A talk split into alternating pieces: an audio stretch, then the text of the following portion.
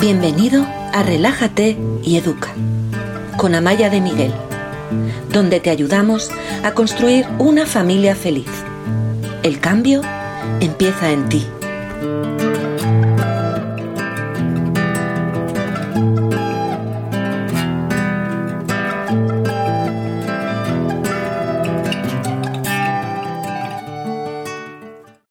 Hola, ¿cómo estás? Bienvenido a nuestro tercer día de este proyecto de una semana, cinco tomazos en cinco días. Hemos hablado de las peleas entre hermanos, hemos hablado de las pantallas, de lo difícil que es manejar el día a día con las pantallas en el momento en el que vivimos y hoy vamos a hablar de uno de los temas que más conflicto generan en las familias. En las familias de todo el mundo. Este es un problema universal. Hoy vamos a hablar de deberes y de acompañamiento escolar. Dejadme que envíe el mensaje a todo el mundo para que todos sepan que ya hemos empezado, que estoy online. A vuestra salud. Veo que estáis preparadísimos para este nuevo tema y, y no me tengo que preguntar por qué. Sé que estáis preparadísimos porque este asunto de las pantallas es complicado, es difícil, uy, perdón, de los deberes es complicado, es difícil, no sabemos cómo abordarlo y además a los adultos muchas veces nos da mucho miedo porque pensamos que todo el futuro de nuestros hijos está en esa nota que sacan cuando tienen 10 años, cuando tienen 12 años. Y hoy vamos a intentar poner un poco de sensatez, un poco de serenidad en toda esta historia y ojalá mm, os sea capaz de transmitiros unas cuantas pautas para que sea más fácil para vosotros manejar esta situación. Bienvenidos a todos los que estáis aquí, bienvenidas. Veo a mucha gente que se está incorporando ahora. Es realmente un placer. Me encanta que podamos estar juntos, gente de Bolivia, me han dicho hace un ratito, de donde estéis, de todo el mundo, mm, de España, de, de México. Yo estoy ahora mismo en dos canales, estoy en Instagram, estoy en Facebook y este vídeo, además de quedarse hasta el domingo por la noche en estos dos canales, lo colgaremos también hasta el domingo por la noche en YouTube. ¿Qué pasa el domingo por la noche? Ocurre que ahora están abiertas las puertas para matricularse quien quiera en alguno de mis cinco cursos temáticos que coinciden con las clases que estoy dando, con estos cinco temazos. Hay un curso que se llama Odio hacer los deberes. Hoy os voy a mostrar una parte. Hay otro que se llama Dichosas pantallas. Ayer os mostré una parte. Hay otro que se llama No más peleas entre hermanos. El lunes hemos visto un trocito. Mañana jueves a esta misma hora vamos a hablar de autoestima, de seguridad interna, de satisfacción, de fuerza, de impulso, de coraje con la clase que se llama Niños Felices y el viernes vamos a cerrar esta semana de contenido con otro, otro, otra formación, otro curso que se llama Sin gritos, sin castigos, sin premios, es decir, cómo educar con estrategias respetuosas, aunque firmes. Estas cinco clases son cinco muestras de cinco cursos normalmente cuestan 125 euros. La matrícula suele estar cerrada, son cursos que antes ofrecía, pero ahora ofrezco muy pocas veces, pero hasta el domingo a medianoche voy a ofrecerlos. En lugar de costar 125 euros, están a vuestra disposición por 99 euros. Y si os interesan tres o más de estos cursos, os podéis matricular en el paquete premium que normalmente cuesta 325 euros y solo hasta el domingo por la noche va a costar 249. Cualquier pregunta que tengáis, me escribís, soy Amaya, estoy en amaya.relajateyeduca.com o me escribís a través de las redes sociales y yo o alguien de mi equipo os vamos a responder en cuanto podamos. Ya vamos siendo unos cuantos, cada vez se está incorporando más gente y si os parece bien, vamos a empezar a ver si podemos arrojar un poquito de luz en este tema de, los deberes y el acompañamiento escolar en el colegio, que, es un tema complicado para muchos de nosotros. Lo primero que a mí me gustaría es pedirte, esto es muy difícil, esto es como, como la carta a los Reyes Magos. Puedo pedir una lista de 20 que al final me van a traer una cosa, pero es algo que es importante y no puedo dejar de decirlo. Me gustaría que mantuvieras la perspectiva, No es lo mismo exigirle a un niño de 10 años que tenga muy buen rendimiento escolar que decirse a un niño de 17. Hay que pensar que el horizonte y el proceso de formación son largos y que lo que ocurre ahora no necesariamente va a ser lo que ocurra en el futuro. El otro día leí un artículo muy bueno en, redes, no un artículo, sí, un, extracto de un artículo muy bueno en redes sociales de alguien que decía que cuando se habla de niños de altas capacidades, muchas veces se habla de niños que llegan antes a determinados hitos y hay otros niños que también llegan, pero que llegan un poquito después. Hay algunos sistemas educativos, algunos países como Finlandia, eh, algunos, algunas pedagogías como la pedagogía Steiner o Waldorf, donde a los niños no se les enseña a leer hasta los siete años. Fijaos que Finlandia es el primer país en resultados de, mm, en, los niños en escolarización. Ellos no empiezan a leer hasta los siete años, no empiezan con los números hasta los siete años. Hasta los siete años prácticamente están jugando. De manera que no os preocupéis si vuestro hijo de cuatro años no quiere hacer las fichas del colegio. Es que tal vez no sea necesario, tal vez pueda esperar. Hay cerebros que están muy preparados para la lectura, por ejemplo, con cuatro años. Hay niños que aprenden a leer solos prácticamente a esa edad. En mi casa hay uno de ellos. Y hay niños, en cambio, que hasta los siete no tienen el cerebro maduro como para poder mm, aprender a leer. Sé que estoy hablando de niños pequeños, pero esto se aplica en otras edades.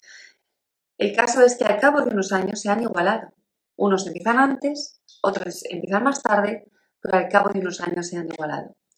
Yo, como uno de mis objetivos es tranquilizarte y darte herramientas para que las cosas sean más fáciles en casa, pero siempre con confianza, mirando al futuro con, confianza, si haces tu trabajo, claro. Si dejas que las cosas sigan como están, si sigue habiendo hostilidad, si no sabes apoyar a tus hijos, entonces a lo mejor no puedes confiar. Pero si te formas, si caminas el camino que realmente quieres caminar, que es un camino de un apoyo positivo, no de un apoyo de machaque, machaque, machaque, creo que es lo más probable es que las cosas vayan bien. Y me vais a permitir que os haga una pregunta y por favor me la contestéis en los comentarios. Mira, en Bélgica nos dicen, gracias por estos directos, sus palabras son sabias, muchísimas gracias Paloma.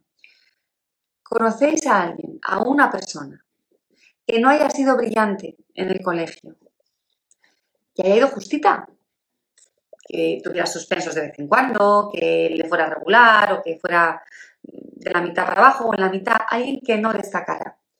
Y que cuando ha empezado a tener una carrera profesional le ha ido muy bien y es una persona muy satisfecha. Y ojo, que cuando digo ir muy bien, no me refiero a que gane mucho dinero, me refiero a que gane el dinero necesario para satisfacer sus necesidades que tal vez son diferentes a las mías, tal vez tienen más necesidades, tal vez tienen menos. Pero una persona satisfecha con su vida, a la que le gusta su trabajo, el trabajo nunca nos gusta siempre, siempre hay áreas que sí, áreas que no, pero que está satisfecha y que siente que tiene una buena vida. Decídmelo, por favor, contestádmelo en los comentarios. ¿Conocéis a alguien a quien no le fuera bien en el colegio y que ahora tiene una vida decente? Porque yo sí, yo conozco a, por lo menos dos personas, muy buenos profesionales, eh, personas de referencia en su ámbito, una de ellas con, un reconocimiento internacional y, en el colegio era normal, el montón, suspendía algunas asignaturas, le tocaba recuperar en septiembre, iba, iba normalita.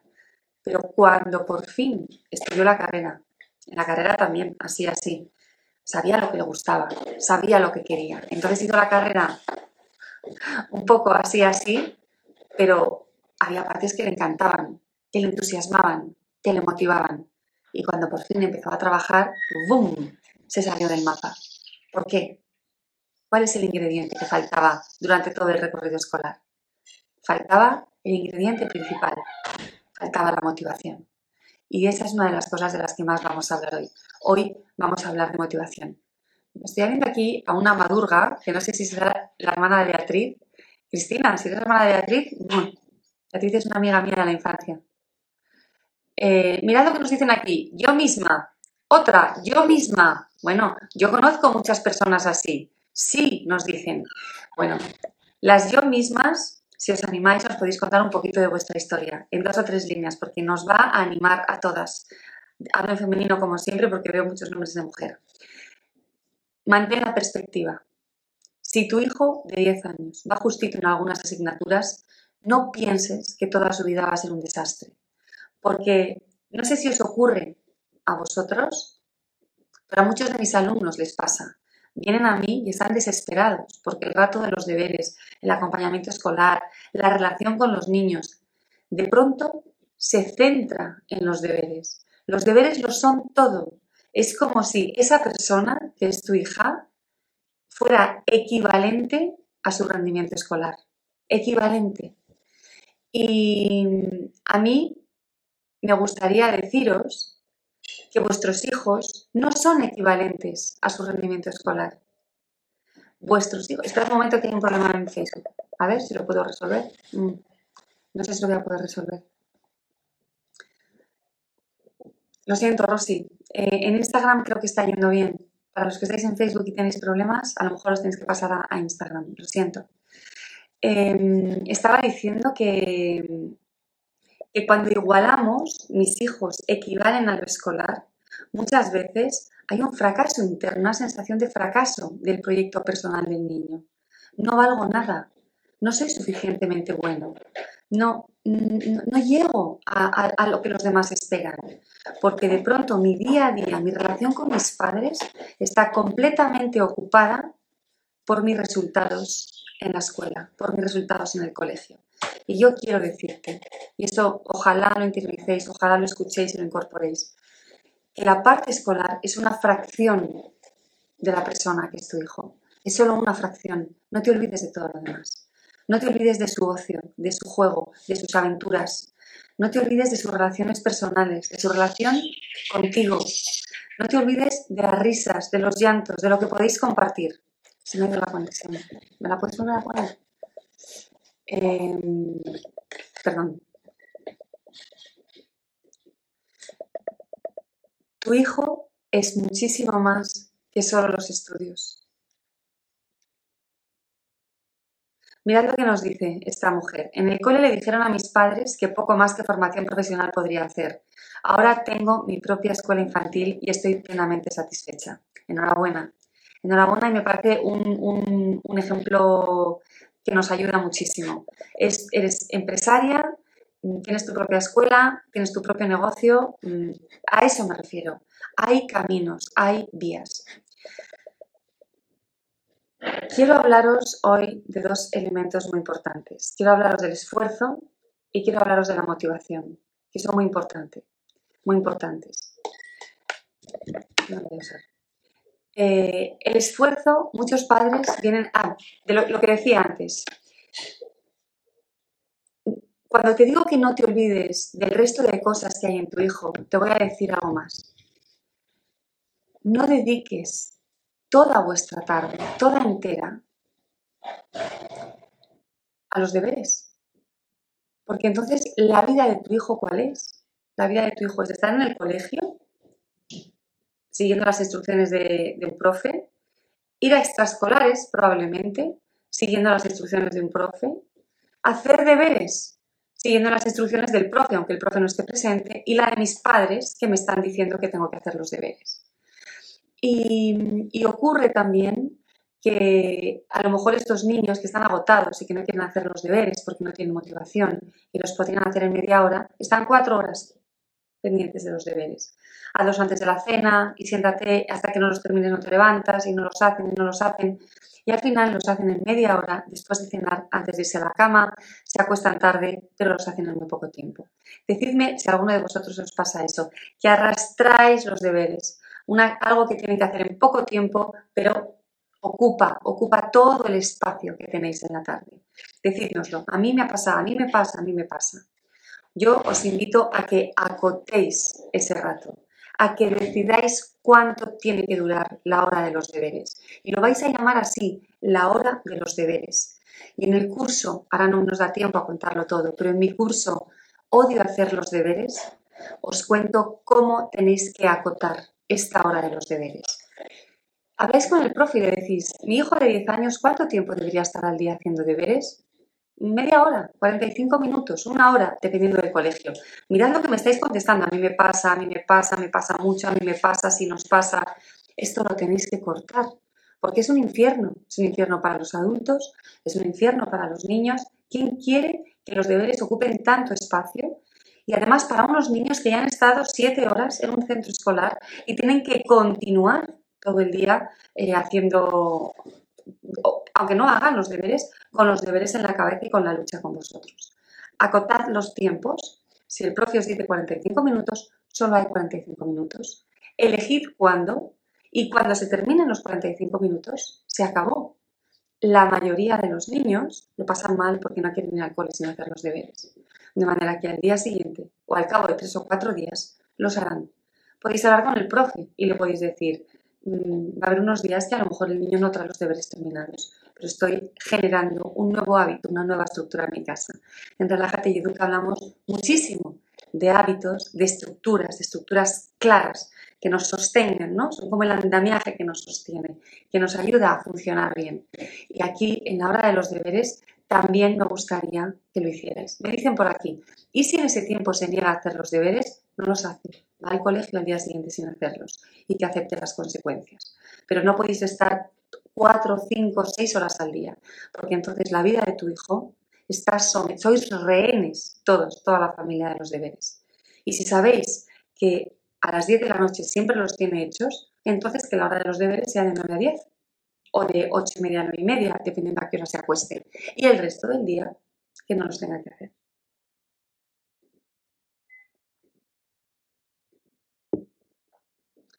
Aquí alguien me dice, cuando tienen 14 años es difícil cortar el tiempo de deberes. Normalmente se pasa toda la tarde y noche con tareas y estudio.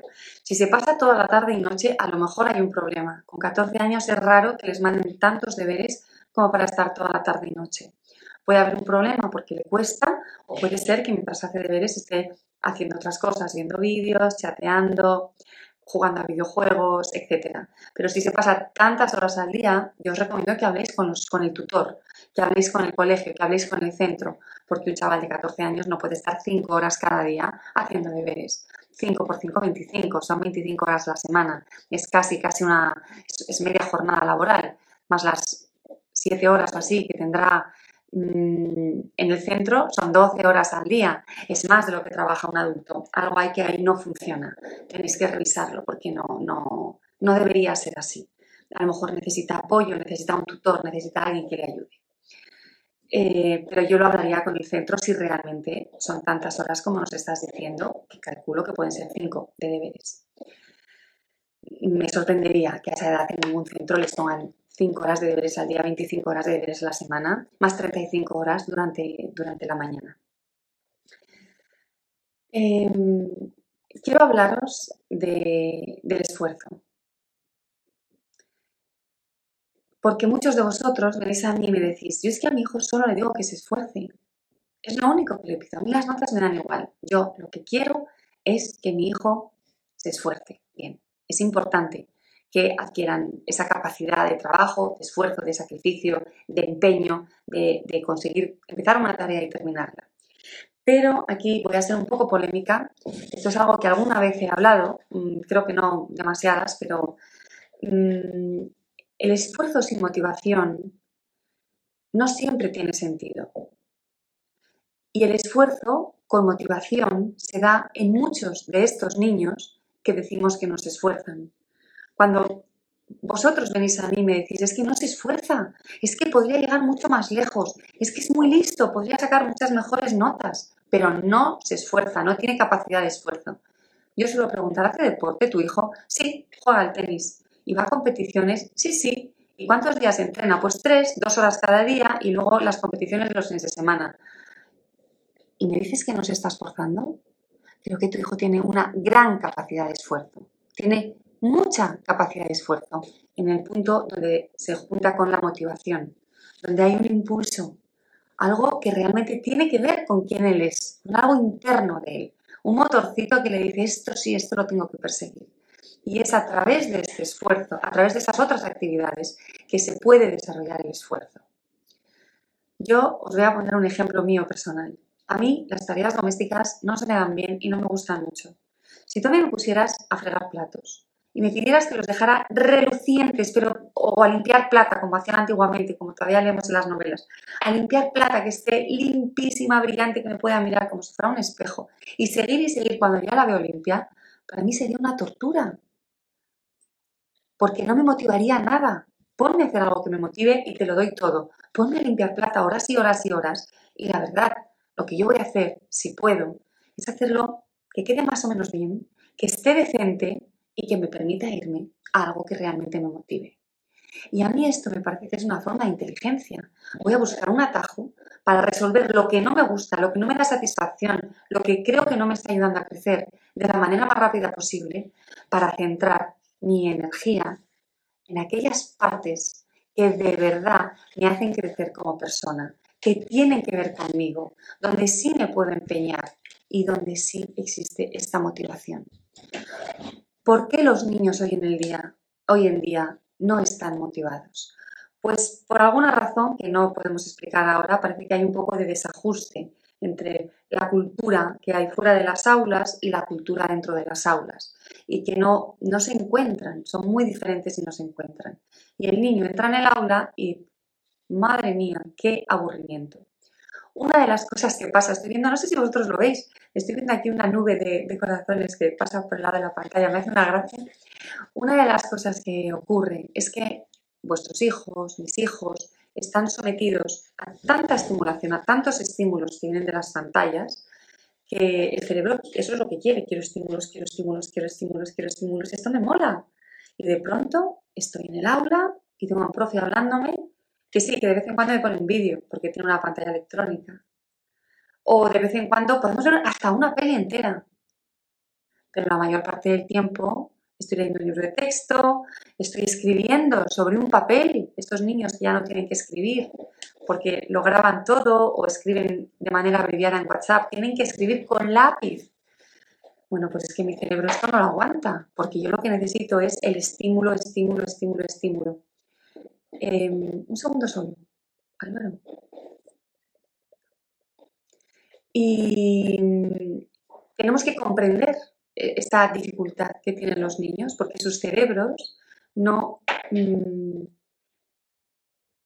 tienen hambre de esa estimulación tan fuerte. Pero hay más razones por las que estos niños están poco estimulados. Y desgraciadamente, algunas de las razones somos nosotros, eres tú, soy yo. Cuando son pequeños, hay muchas cosas que no pueden hacer. No hagas, no corras, no toques, no manipules, no, no, no, no, no ese impulso de aprendizaje que tienen los niños, ese impulso fuerte, porque los niños al principio aprenden, aprenden, aprenden, o es como que algo que ya supieran lo, descubren, lo recuperan, les vamos diciendo, no, no, no. De manera que esa pulsión, ese impulso, se lo cortamos, se lo cortamos. No toques, no te manches, no mires.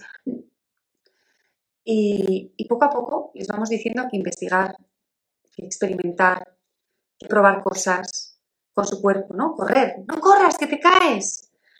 Pues que, no, que no lo hagan. Y somos nosotros, sus padres, los que les vamos enseñando que no, que no tengan esa curiosidad, que no se pongan a prueba, que no investiguen, que no se salgan de las líneas marcadas, sino que estén tranquilos, sin hacer nada, quietecitos, siguiendo órdenes. Mm, esto tiene poco que ver con el aprendizaje, ¿verdad? Y otro motivo por el que muchos de nuestros hijos no reciben o no, se sienten estimulados hacia el aprendizaje es porque nosotros, los adultos, no tenemos curiosidad o no compartimos con ellos las cosas que pueden ser interesantes. Y porque hablamos con ellos de, de todo lo que tiene que ver con el aprendizaje de una manera que, en mi opinión, no es la mejor. Porque tú piénsalo, ¿cómo hablas con tus hijos sobre el colegio. Yo te voy a decir lo que oigo cuando voy a recoger a mis hijos al cole. ¿Qué deberes te han puesto? ¿Qué tal el examen de mates? Cuando vamos a quedar. No, no puede ir porque tiene deberes, porque no los, no los ha terminado. ¿no? Padres que saben todos los deberes que tienen los niños y que de lo único que hablan en relación al colegio es de deberes, de exámenes y de notas. Oye, ¿qué has sacado? Espero que esta vez hayas aprobado. ¿Qué te ha puesto la profe? Y así es como hablamos del aprendizaje.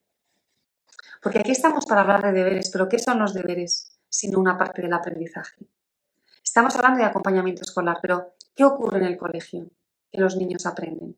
Otro debate sería si está bien que los niños tengan deberes o no. Yo, desde luego, sí partidaria de que no los tengan, pero vamos a ser prácticos. En tu cole se los ponen, así que lo tenemos que aceptar. Mm, ojalá, en mi opinión, no los tuvieran. Ya pasan muchas horas en un centro escolar. Mm, tienen muchas más cosas en la vida que les van a ayudar a crecer muchísimo y a lo mejor más y a desarrollarse y a, tener esta, motivación tan fuerte. Pero la realidad es que a tus hijos, igual que a los míos, les ponen deberes y, tenemos que aprender a acompañarlos en esto y les acompañamos pensando en los resultados. Luego decís, no, no, yo lo que quiero es el esfuerzo. Pero ¿cómo hablamos con ellos? Hablamos de resultados. Hablamos de la nota del examen, hablamos de los deberes. Incluso a veces les corregimos cuando hacen deberes en casa y no los hacen bien, porque lo que nos importa es el resultado, no el aprendizaje. En cambio, si un niño va con unos deberes mal hechos al colegio, el profesor va a comprender que ese niño necesita más apoyo, o que ha habido algo que no ha quedado claro en la clase, o que tiene que reforzar esa parte, o que, o que necesita sentarse 10 minutos con el chaval para explicarle algo. Pero nosotros no queremos eso. Nosotros queremos que tengan una buena nota. ¿Y dónde está el aprendizaje ahí? ¿Dónde está la motivación? Créeme si te digo que es muchísimo más motivador preguntarle a un niño, oye, ¿qué estás estudiando en mates? ¿Te gusta? ¿Te parece divertido? Créeme si te digo que es mucho, mucho más motivador jugar a juegos de números con los niños para aprender las matemáticas que preguntarle qué tal en el examen. Créeme si te digo que es muchísimo más motivador contarle a un niño una noticia de ciencia que has leído en el periódico o enseñarle plantas que se camuflan igual que los animales, que es algo que les he enseñado yo hace poco a los míos. Lo leí en un artículo de periódico. Muchísimo más motivador que decirle, saber que te pregunto la lección.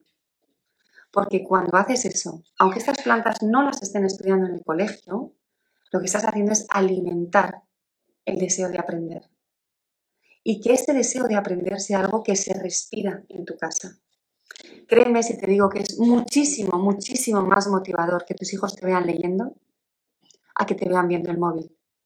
Y muchísimo más motivador que te vean leyendo a que les obligues a leer cuando no les gusta leer y no se sienten cómodos leyendo. Créeme si te digo que tu modelo, como persona curiosa, a la que le gusta aprender, que se para a observar lo que ocurre a su alrededor, en lugar, insisto, de estar todo el día con el móvil, es muchísimo más motivador, muchísimo más motivador que preguntarle por una nota. Si tú quieres que tus hijos tengan esta motivación y que les acompañe el deseo de aprender y de crecer a lo largo de la vida, tú tienes la gran capacidad de alimentarlo con tu ejemplo, con el modo en que comunicas todo lo que tiene que ver con el colegio y con tu motivación. Recuerdo una vez una madre que mm, a lo largo de una conversación protestaba porque su hijo no estaba motivado, porque mm, no estudiaba lo suficiente, era un niño chiquitín, porque no le gustaban las tareas del colegio, porque era dificilísimo que hiciera las tareas que le ponían, eran muy pocas, con 10 minutos bastaba y él se tiraba una hora y con peleas. Y esta madre en esa conversación le dijo, y en cambio, es que teníamos que ir a casa a hacer una tarea y se quedó mirando unas hormigas. Y no había manera de retirarle de las hormigas. Y tenía que hacer deberes. ¿Y qué pienso yo? Yo pienso que mirar esas hormigas puede ser muchísimo más formativo, pero muchísimo más que hacer unas fichas del colegio. Estás aprendiendo a observar, estás teniendo paciencia, estás cultivando la quietud de estar ahí quietecito mirando las hormigas, estás aprendiendo a valorar lo que, lo que la naturaleza tiene que ofrecer. Tenemos que ser capaces de motivar a nuestros hijos fuera del colegio para que el impulso de aprendizaje que todos tenemos cuando nacemos no se apague. Y si consigues que no se apague, aunque saquen malas notas, aunque haya momentos de baches, va a haber otra fase de su vida, la fase en la que ellos puedan elegir más, en la que ese impulso de aprendizaje y de crecimiento reaparezca. Por fin puedo hacer lo que quiero. Por fin esto me interesa. Ah, esto sí tiene que ver conmigo. Aquí es donde sí me voy a esforzar.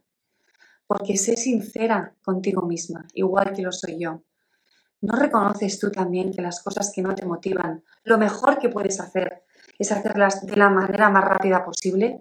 No te digo que no lo hagan, no te digo que no hagan los deberes, pero no les pidas ese esfuerzo tan grande en cosas que no van con ellos. ¿Por qué? Porque hay dos tipos de esfuerzo. Hay un esfuerzo que es el intelectual. Cuando me decís es que podría hacer muchísimo más porque tiene la capacidad, ahí estamos hablando de esfuerzo intelectual. Pero ¿qué pasa con otras partes del cerebro que se tienen que activar para hacer este esfuerzo? A lo mejor están a tope, a lo mejor ese cerebro está a tope intentándolo, pero le cuesta tanto hacer sumas otra vez, le cuesta tanto hacer los esquemas de historia, aunque tenga la capacidad. Es algo que está tan lejos de sus intereses, de su personalidad, tan lejos de todo, que para llegar al 5 está haciendo un esfuerzo brutal. Y tú ese esfuerzo no lo ves porque solo valoras la capacidad intelectual de tu hijo. Pero tu hijo no solo es su capacidad intelectual, es muchas más cosas. Tenlo en cuenta como una persona completa, que no solo tiene esta parte intelectual, sino que tiene otras muchas cosas. Y una de las cosas que tiene son sus inclinaciones. Hay cosas que sí van con él, hay cosas que no van con él. Lo importante es que este motorcito de la motivación siga vivo. Aún así, queremos que hagan los deberes, queremos que aprueben, queremos que saquen las notas que tienen que sacar si luego van a hacer una formación superior para poder acceder a esa formación superior. ¿Qué hacemos en este caso? En los casos en los que es muy difícil, fundamental lo que os decía, la hora de los deberes. Y si os interesa saber cómo diseñarla, cómo crearla, cómo tiene que ser, insisto, en el curso Odio hacer los deberes, que está hasta el domingo accesible, porque luego lo retiro, y además accesible con un precio especial, 99 euros, en lugar de 125, os cuento cómo crear, cómo diseñar esta hora de los deberes para que sea efectiva. Dos, modifica el lenguaje, la manera en la que hablas con tus hijos. Valora el aprendizaje, intenta hacer un cambio de peso del resultado al proceso de aprender. Sé un buen ejemplo. Manifiesta tú también las cosas que te motivan y compártelas con ellos. Y por favor, sé muy insistente. No estés todo el día aquí. Porque este es un ejemplo nefasto de rellenar el tiempo sin curiosidad. Habrá ratos en los que sí, como ahora que te estás formando, pero la mayor parte del tiempo que pasamos todos en las redes sociales delante de nuestros móviles, cuando no es para trabajar, es para rellenar el tiempo sin nada que realmente nos, nos haga crecer, nos haga ser mejor persona, nos haga formarnos, nos haga aprender. Y mm, hemos dicho la hora de los deberes, hemos dicho que seas un buen modelo, hemos dicho que cambies la comunicación y que tengas esperanza, que tengas perspectiva y sea inteligente. ¿Qué quiero decir con inteligencia? La inteligencia es que si tú te das cuenta de que no eres capaz de ayudar a tu hijo porque arruina vuestra relación, como ocurre en tantas familias durante años, que cada vez que veo a mi hijo es para tener una discusión, porque los deberes han ocupado todo el espacio de nuestra relación y, es conflictivo, entonces nuestra relación está arruinada durante años, hasta que el niño se va de casa o hasta que deja los estudios. En lugar de hacer eso, delega que haya otra persona que gestione esta parte de la vida de tu hijo que lo va a hacer en menos tiempo que tú, mejor que tú, con quien tu hijo no se va a enfrentar. Academia, tutor, profesor particular. Hazlo. Y firma la paz. Firma la paz con tu hijo. Y varía las exigencias. Yo mm, soy una mujer tremendamente exigente conmigo y con los demás, pero a cada persona hay que exigirle de acuerdo a lo que puede dar. Hay veces que exigimos tanto a nuestros hijos, a lo mejor porque son muy capaces, y queremos que lleguen al top. Y muchos de estos niños hay un momento en el que se desenganchan porque no soportan la presión. O hay niños que tienen problemas porque no soportan la presión. Puede tener depresión, puede tener desórdenes de alimentación, porque no pueden más. Las expectativas, las exigencias son tan fuertes que no pueden más. Y luego hay eh, otros casos en los que no les exigimos que sean top, pero les exigimos tanto que van ahogados, van ahogados, van ahogados exige a tus hijos y entonces se sienten un fracaso, porque tú les pides un 6 y ellos de manera desahogada llegan al 5 y para tener una vida equilibrada a lo mejor se tienen que quedar en el 5, porque es importante que tu hijo se forme de una manera completa. Para eso no puede tener una vida con estrés, con tensión, sintiéndose constantemente presionado.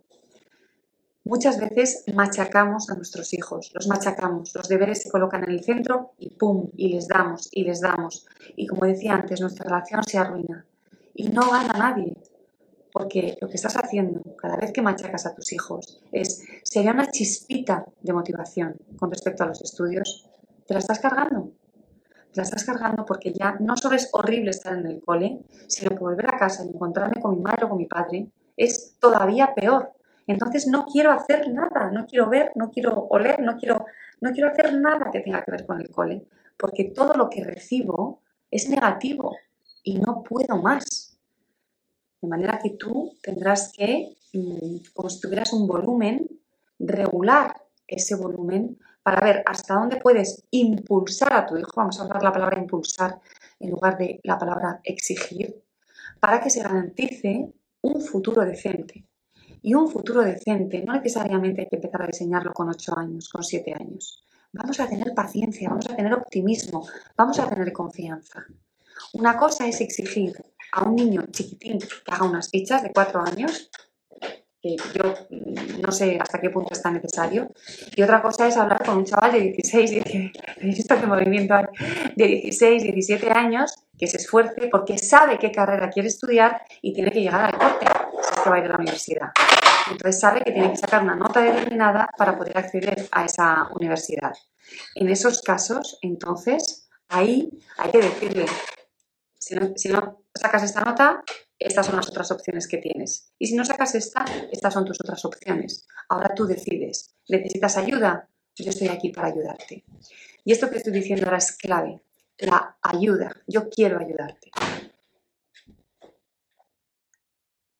Si bien os he dicho al principio que no me parece eh, útil, justo, que hablemos todo el rato de los resultados, de las notas, las notas, las notas, los exámenes, sí me parece importante que los niños sepan para qué sirven esas notas. No sirven para que el profe y papá y mamá estén contentos, sirven para acceder a una serie de mm, formaciones más superiores que después te van a abrir las, las, puertas a un mercado laboral donde tal vez no está garantizado, cada vez menos. Antes sí era así, en el futuro no sabemos cómo va a ser. Se gana más dinero, y es probable que tengas, existe la posibilidad, no sé cómo de probable existe la posibilidad de que tengas más satisfacción. Sobre todo mmm, con respecto a otros trabajos de gente muy, muy, muy poco formada que tienen unos trabajos que la verdad son duros, son muy duros, ¿no? Los trabajos muy físicos, que pueden llegar a ser muy duros y un poco enajenantes también. Entonces es importante decírselo a algunos niños, mira, si tú quieres una profesión de este tipo, te va a tocar estudiar, esta persona que está aquí no ha estudiado y probablemente su vida tenga menos calidad que la del otro porque gana muy poquito dinero, va muy justito todos los meses y no lo pasa, no lo pasa bien, no tiene una vida cómoda y probablemente no tenga una vida muy satisfactoria. Es importante que les expliquéis para qué sirven las notas. Es importante que tengan esta visión, pero no les machaquéis. Tranquilidad, tranquilidad, que hay tiempo. Y a medida que van creciendo, sí habrá que decirles, oye, ahora si quieres ir por esta vía, sí te va a tocar apretar. Si quieres ir por esta otra, entonces no tienes por qué apretar tanto. Si crees que no eres capaz de apretar, vamos a diseñar esta otra vida, esta otra vía, en la que también puedes tener una, vida eh, de calidad, de hecho, aquí ya me estoy metiendo, en un territorio, voy a decir muy poco, porque es un territorio que no es la razón de ser de esta masterclass de hoy, pero hoy en día nadie garantiza que el acceso a la universidad te vaya a dar un puesto de trabajo, ni bueno ni malo, es que no te lo da. Y es posible que haya formaciones profesionales con muchísimas mejores salidas que, que las formaciones universitarias. Entonces nos empeñamos en que tengan muy buenas notas para ir a una buena universidad, y a lo mejor terminan en el paro, como está ocurriendo ahora con, los jóvenes, por lo menos en España. Entonces vamos a, intentar que las infancias de nuestros hijos no sean un infierno. En muchos casos habrá que ir a mínimos en lugar de ir a máximos. Estos niños a los que les cuesta tanto, tanto, tanto ayudarles para ir a mínimos y que puedan tener una vida completa, que no sean rehenes y que no seáis todos rehenes de los estudios. Nos dicen aquí, la cosa es que se esfuercen. Insisto, el esfuerzo sin motivación yo no le veo la utilidad. Yo creo que donde uno realmente puede crecer y salirse del mapa es cuando se juntan el esfuerzo y la motivación. Cuando tienes una motivación fuerte, lo das todo, te esfuerzas al máximo. Pensad en Rafa Nadal, es una exageración, es un, es un fuera de serie, el tenista español. Rafa Nadal se esfuerza probablemente como nadie, pero a lo mejor si pones a Rafa Nadal a programar delante de un ordenador, a los, a los 20 minutos quiere dejarlo, porque su motivación está en lo físico, está en el tenis, no está en estar horas y horas delante de un ordenador. Entonces es importante que aunemos, que, demos oportunidades de esfuerzo unidas a la motivación. Em, voy, a, voy, a, leer el, el, guion que tenía aquí porque siempre mm, lo uso como una referencia, pero al final voy hablando un poco de lo que me, pide el cuerpo. Y una cosa muy importante que quiero deciros, muy, muy importante, estimular la lectura de vuestros hijos. Pero fijaos la palabra que he utilizado, estimular, no obligar a leer. Estimular la lectura. ¿Cómo se estimula la lectura? Generando espacios de lectura en casa. En mi casa Mm, ahora menos porque mis hijos ahora tienen que hacer deberes en los ordenadores, pero durante años, entre semana, no había aparatos electrónicos y leíamos todos los días, todos, toda la familia. Cenábamos muy pronto, vivíamos en, en, Estados Unidos, cenábamos a las 5, en Inglaterra cenábamos a las 5 y después de cenar nos íbamos al salón todos a leer durante años, horas leyendo, todos los días. Y cada uno leía como quería, el que quería leer libros de su edad, los leía. Y el que quería leer libros de menos de su edad, leía libros de menos de su edad y no pasaba nada. Y el que sabiendo leer quería que le leyéramos, pues mira, tenía la suerte de que estábamos ahí para leerle.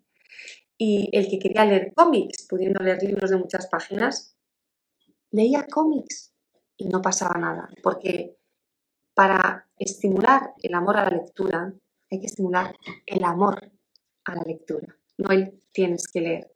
El amor a la lectura se estimula primero con la narración oral, primero escuchando historias, contando historias. Contad muchas historias en vuestra casa, historias reales, historias de vuestra familia, historias inventadas, contad, contad historias. Tengan la edad que tengan vuestros hijos. Y, después estimula con placer. ¿Te gusta que te lean aunque tengas ocho años y tengas que leer tú solo en el cole? Yo te leo. Porque lo que quiero es que ames la lectura. Y si tienen que estar leyendo hasta los 10, te estoy leyendo hasta los 10. No pasa nada. Amarás tanto las historias que habrá un momento en el que las leerás tú sola, porque te darán todo ese placer. Em, si, os ha gustado lo que os he contado hoy, quiero que sepáis que esto, como os he dicho hace un ratito, forma parte de mi curso Odio hacer los deberes, con el que ya se han formado muchísimas familias y han conseguido que el ambiente en casa sea mucho más relajado. En, en este curso hablamos de los niños que están todo el rato queriendo moverse, levantándose cuando hacen los deberes, que no pueden estar quietos. Hablamos de cómo usar el juego para poder estudiar, para poder repasar, para acompañar el aprendizaje. Hablamos de cómo, en más profundidad, de cómo estimular la lectura, de cómo hablar con los profesores, de qué lenguaje en concreto utilizar cuando hables con tus hijos de los deberes, de cómo estructurar la hora de los deberes. Hablamos de los distintos modelos y tipos de aprendizaje que puede haber, porque a lo mejor tu hija tiene más facilidad con un tipo de aprendizaje que con otro, y está bien que tú lo descubras para poder ayudarle y para poder acompañarle. Hablamos de mm, muchísimo de motivación y también de por qué no están motivados. De manera que si queréis más, si queréis ser los guías y los compañeros de vuestros hijos en este proceso, os invito a que os matriculéis en Odio hacer los deberes, el curso cuya matrícula está abierta hasta el domingo a medianoche. El domingo cierro matrículas para los cinco cursos temáticos de Relájate y Educa, que normalmente cuesta 125 euros y ahora cuesta 99. Si te interesa, echa un vistazo en relajateyeduca.com barra cursos. Ahí están los cinco cursos temáticos, el de deberes, el de pantallas, el de peleas entre hermanos, el de autoestima y el de Educar sin gritos. Haces clic en el que te interese y podrás ver el contenido y matricularte. Yo os estoy esperando porque mi mayor satisfacción es poder acompañaros en el camino de construir una familia feliz. Y sé que los deberes o las peleas entre hermanos o las pantallas son un gran obstáculo para que las familias funcionen bien. Y la buena noticia, y créeme que esto es una buena noticia, me tienes que creer porque tantas familias han pasado por mis manos que, sé que es posible, la buena noticia es que se puede conseguir. Se puede conseguir reducir el grado de tensión y de hostilidad que hay con respecto a los deberes en tu casa. Lo puedes conseguir. Pero depende de tu voluntad. Sin ayuda, yo creo que no se logra. Si lo supieras hacer de manera espontánea, no estarías hoy aquí, pero con acompañamiento y con ayuda, tú lo vas a hacer cada vez mejor. Y entonces tú te convertirás en el acompañamiento y la ayuda de tus hijos. Y ellos lo podrán hacer cada vez mejor, porque te tendrán a ti. Tú eres una pieza clave, no les dejes solos. Os mando un beso muy fuerte, pero antes, antes os anuncio que mañana, a esta misma hora, en Instagram y espero que en Facebook, que hoy no nos ha funcionado desafortunadamente, vamos a hablar de uno de mis temas favoritos, uno de los que yo considero más importantes. Me encanta hablar de ese tema. Espero veros a todos, espero que estéis todos aquí, porque vamos a hablar de autoestima. A mí no me gusta la palabra autoestima, porque es auto, auto es yo solo, y es muy raro que el ser humano se organice él solo. Siempre nos organizamos en relación al contexto, a las otras personas. Me gusta más hablar de satisfacción interna. Alguien me dice por aquí, no me pierdo mañana, no me lo pierdo, te esperamos aquí. Y, y vamos a hablar de autoestima mañana y el viernes vamos a hablar de educar sin gritos, sin castigos y sin premios. Te espero, os mando un fuerte abrazo y nos vemos mañana. Adiós, que estéis muy bien.